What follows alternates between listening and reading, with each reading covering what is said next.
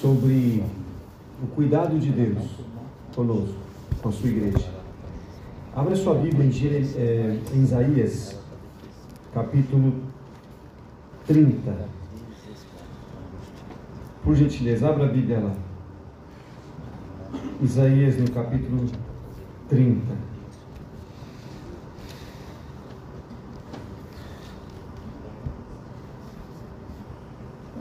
Aqui no verso 21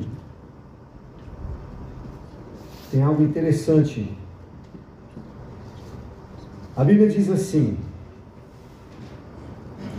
Quando vocês se desviarem para a direita ou para a esquerda, ouvirão atrás de vocês uma palavra dizendo: Este é o caminho, andai por ele, ou andem nele. Que me chama a atenção nesse texto aqui, entre outras coisas, é a voz falada atrás de vocês. É o que diz o texto. Quando você se desviar, ouvirá uma voz de trás. Por que essa voz está atrás e não na frente? Vamos para Apocalipse no capítulo 1. Isso na Bíblia não é tão incomum. Nós temos também Apocalipse no capítulo 1, por exemplo, no versículo 10.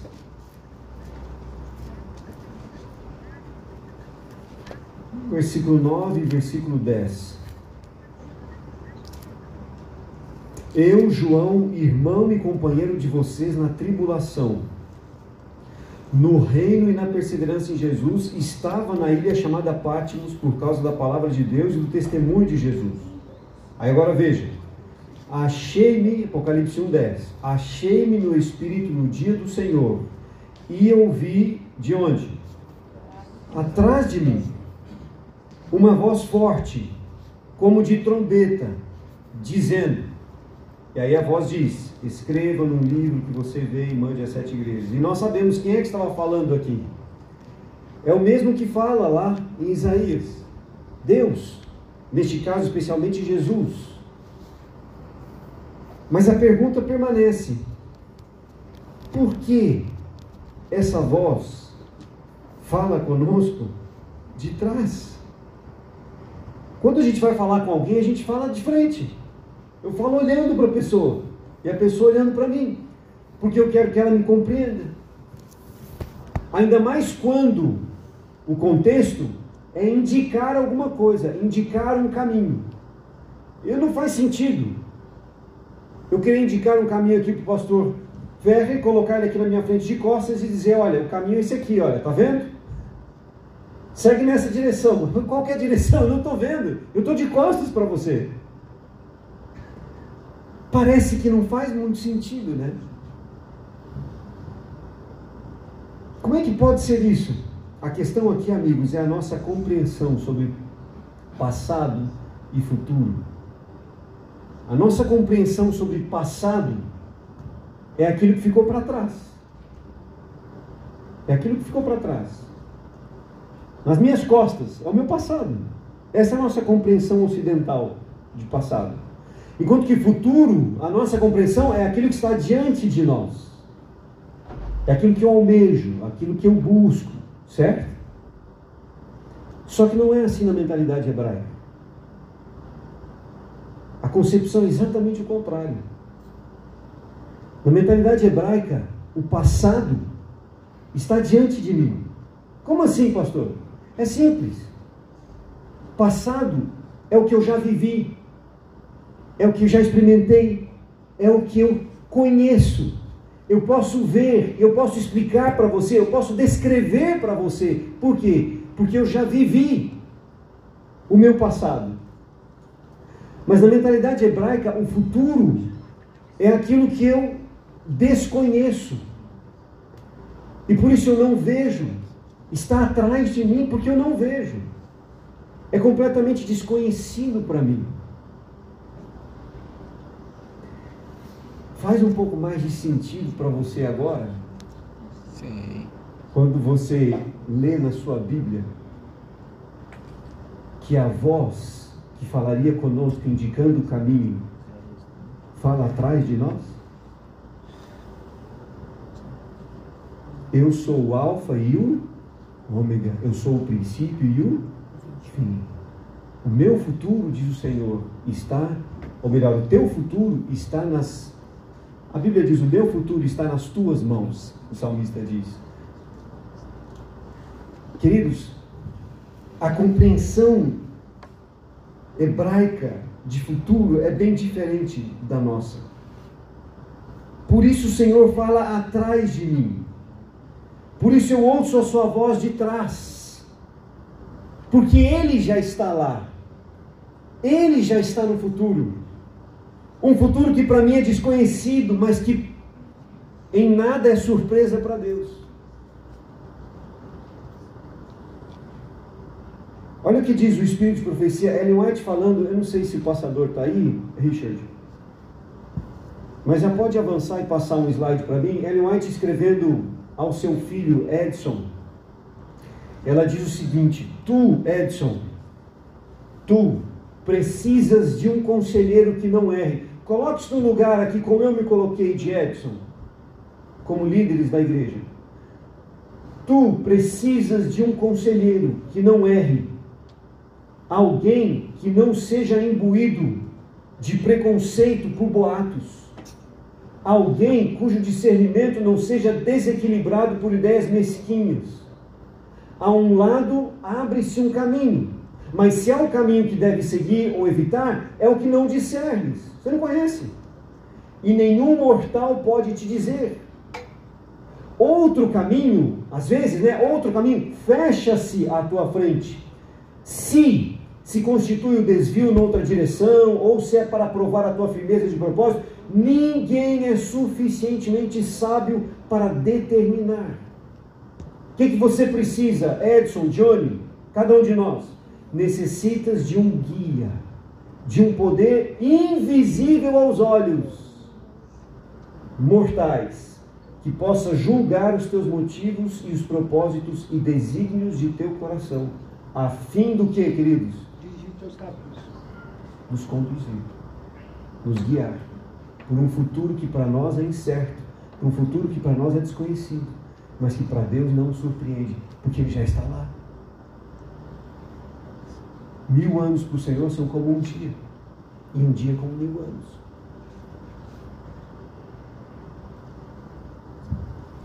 Olha o que mais diz nesse outro texto, meditação matinal para conhecê-lo se nos achegarmos a Deus com um espírito humilde e dócil, não com os nossos planos já todos formulados antes de lhe pedirmos, ah, que tentação a nossa, de fazer do nosso jeito. Ah, que tentação a nossa usar a nossa experiência, a nossa expertise, para chegar com os nossos planos já formulados para tratar das coisas do Senhor. Mas se nos chegarmos a Deus com um espírito humilde e dócil, não com os nossos planos já todos formulados antes de pedirmos e elaborados de acordo com a nossa própria vontade, mas sim submissos, dispostos a ser ensinados com fé, e então nosso é então, perdão, nosso privilégio reivindicar a promessa, que promessa é essa? De orientação, de guia, de direção a cada hora do dia essa é a promessa que Deus nos faz. Se eu me aproximar dele como uma criança submissa, disposto a aprender, a ser ensinado pela fé, ele promete que vai me orientar a cada hora do dia. Mas para isso eu tenho que abrir mão dos meus planos, feitos muitas vezes sem consultar o Senhor. Abrir mão das coisas elaboradas, dos planos de acordo com a minha própria vontade. Aí vem a pergunta: Senhor, como? Como o Senhor vai? Como, como que eu vou caminhar? O Senhor está me apontando o caminho, diz Isaías. Eu vou te dizer o caminho. Uma voz atrás de mim. Como é que eu vou caminhar se eu não consigo enxergar o que está atrás de mim? A Bíblia também tem a resposta para essa pergunta. E ela está em Salmo, no capítulo 32. Olha que coisa maravilhosa.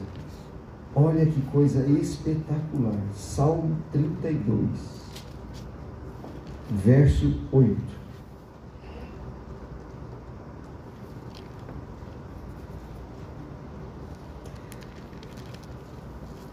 Deus fala assim: Eu o instruirei e lhe ensinarei o caminho que você deve seguir.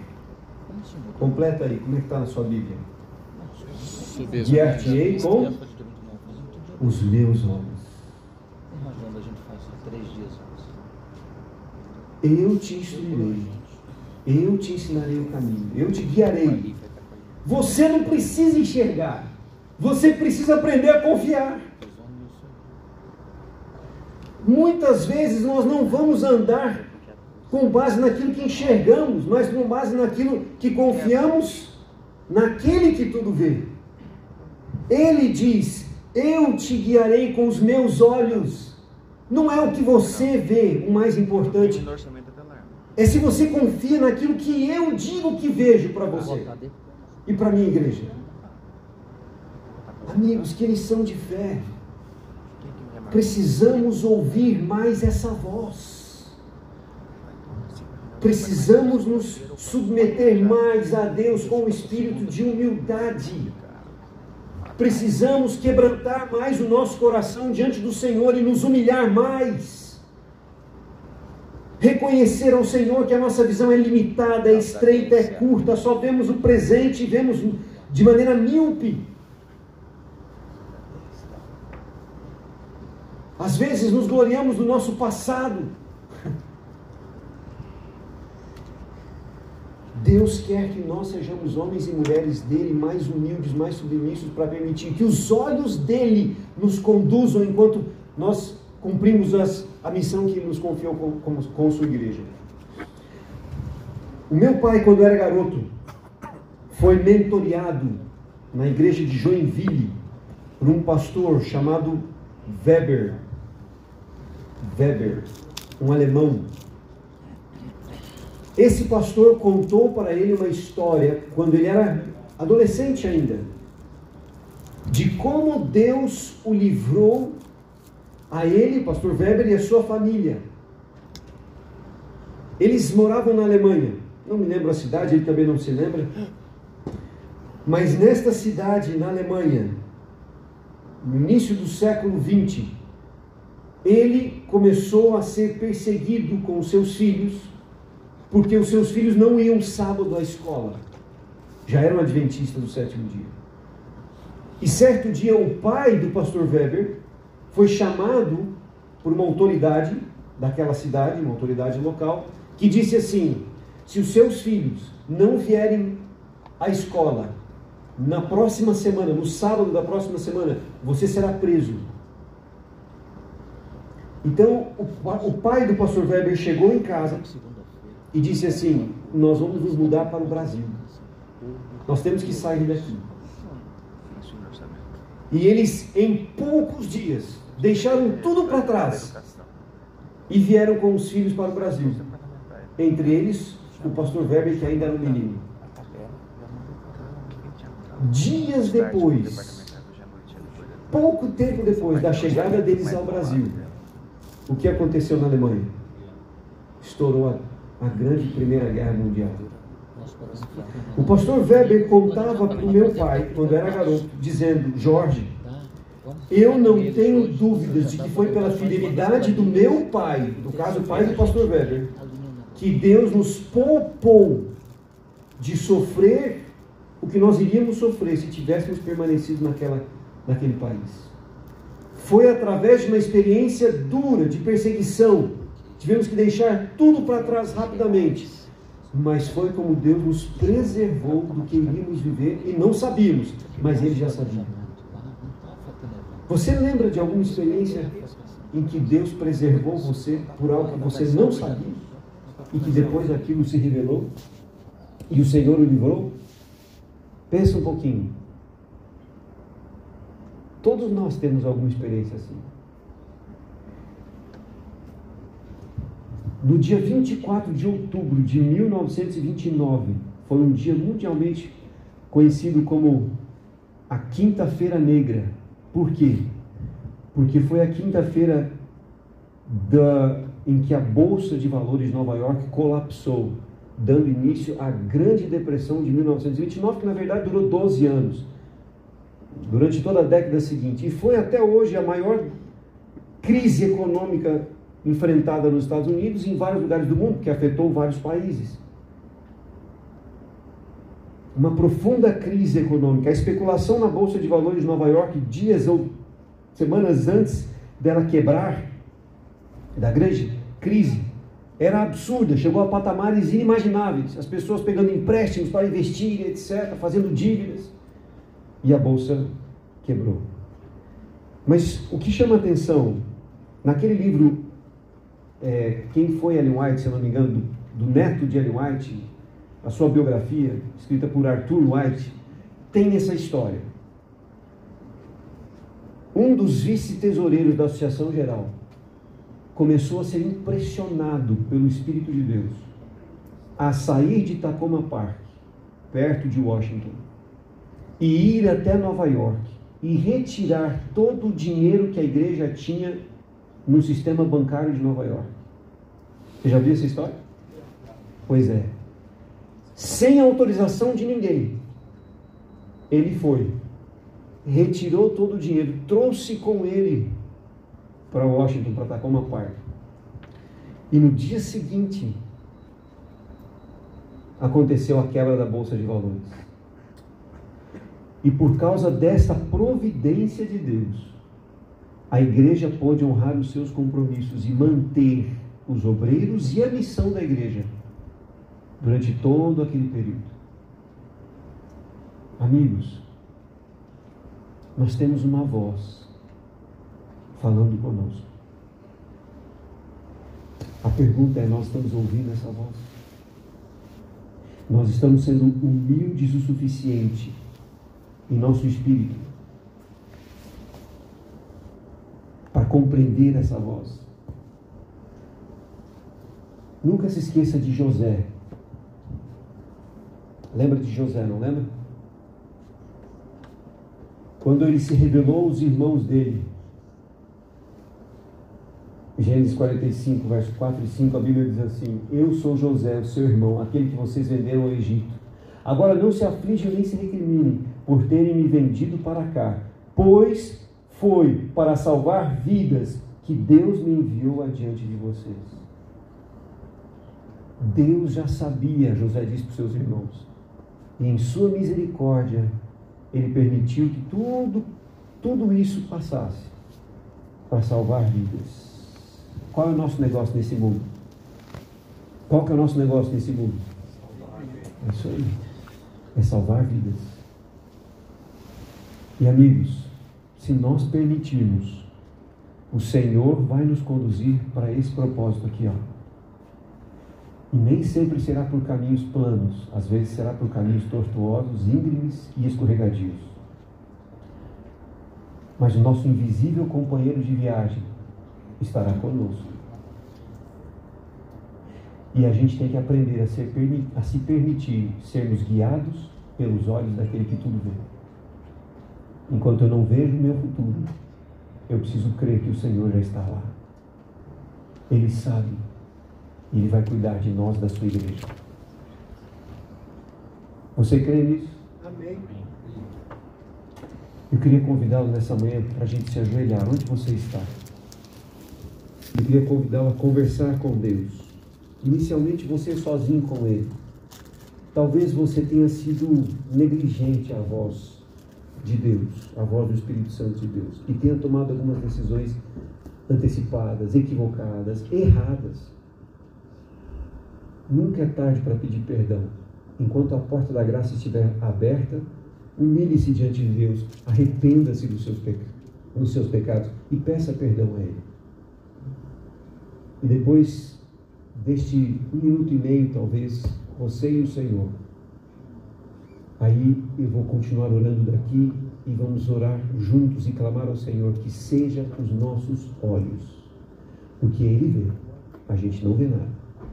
Vamos fazer isso? Vamos colocar, vamos colocar